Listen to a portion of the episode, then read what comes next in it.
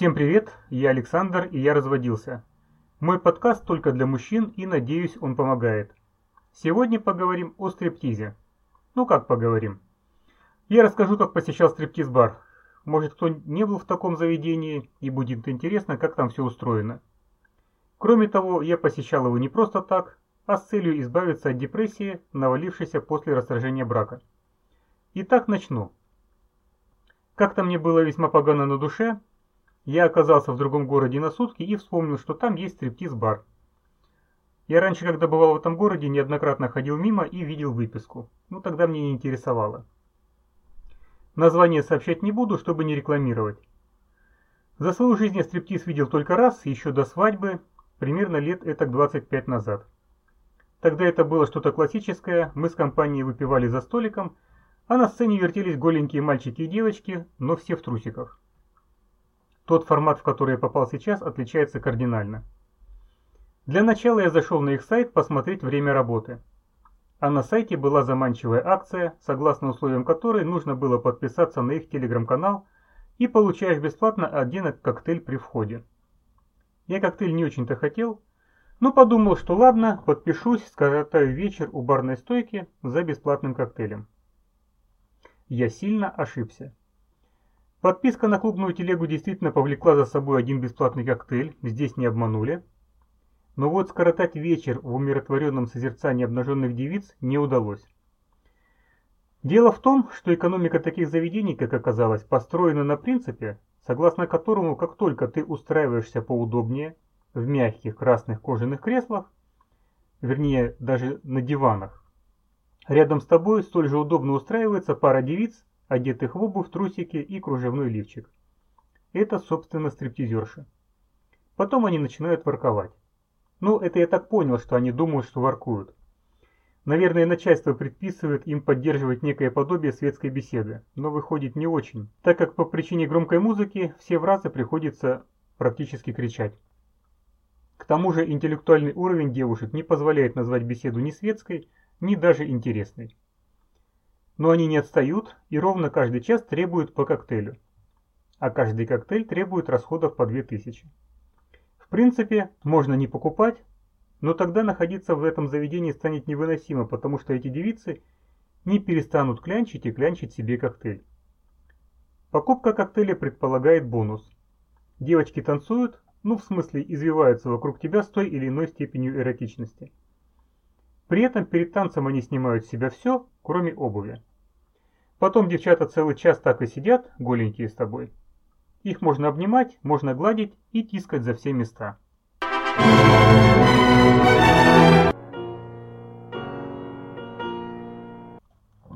Между коктейлями к посетителям еще пристает молодой, приятный в общении и вежливый кальянщик. Я не курю уже очень давно, поэтому кальян мне ни к чему, но все равно пришлось заказать, потому что кальянщик будет подходить каждые несколько минут и либо ты закажешь кальян, либо он тебя в усмерть заколебает. Из плюсов к кальяну прилагалось мороженое, за которое отдельно платить не надо. А еще приватный танец. Мороженое я какое ни попади не ем, у меня есть предпочтение по конкретным производителям. А потому я скормил с ложечки молочное лакомство, приживавшееся ко мне девочкам. Ну, было забавно. Что такое приватный танец, я не знал. Пока я пребывал в этом клубе, Несколько парней со смущенными лицами припровождались девицами в приватную комнату, из которой потом выходили под бурные аплодисменты. Тон этим аплодисментам задавал кальянщик, он же модератор происходящего. Или аплодировали по дороге в приватную комнату, я точно не помню, но помню, что прям аплодировали. В итоге я туда тоже проследовал и очень разочаровался. Вот приватный танец ничем не отличается от танца после коктейля, кроме того, что он был не в общем зале, а в отдельной комнате со шторками. Вот, собственно, и все, что произошло.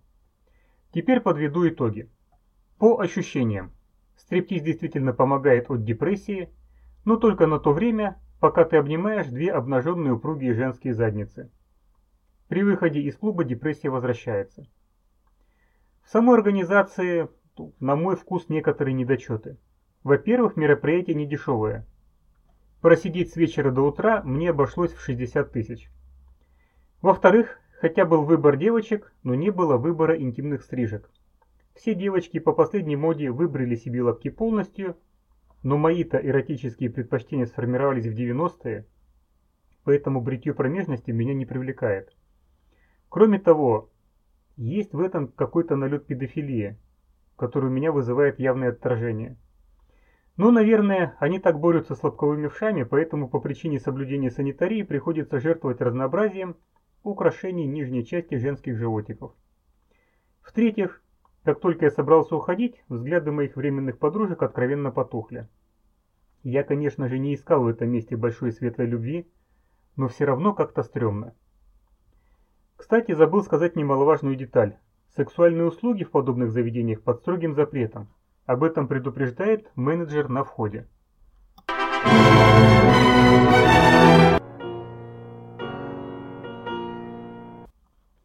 Есть и рекомендации. Если не были в таком стриптизе, сходите лишним не будет. А если пошли, то при желании сэкономить, вот сразу, как только вокруг вас начнут рассаживаться нимфы, выберите одну и прямо об этом скажите. Тогда коктейлей придется покупать в два раза меньше, а эффект, собственно, тот же. К тому же, э, если с вами сидит одна девочка, ее можно постоянно менять на другую. И за ночь можно пообщаться с несколькими дамами разных фигур и цвета волос. На сегодня все. Я Александр, и я разводился. Подписывайтесь на телеграм-канал Бро Развод, вступайте в группу во Вконтакте с таким же названием. До встречи в следующем выпуске.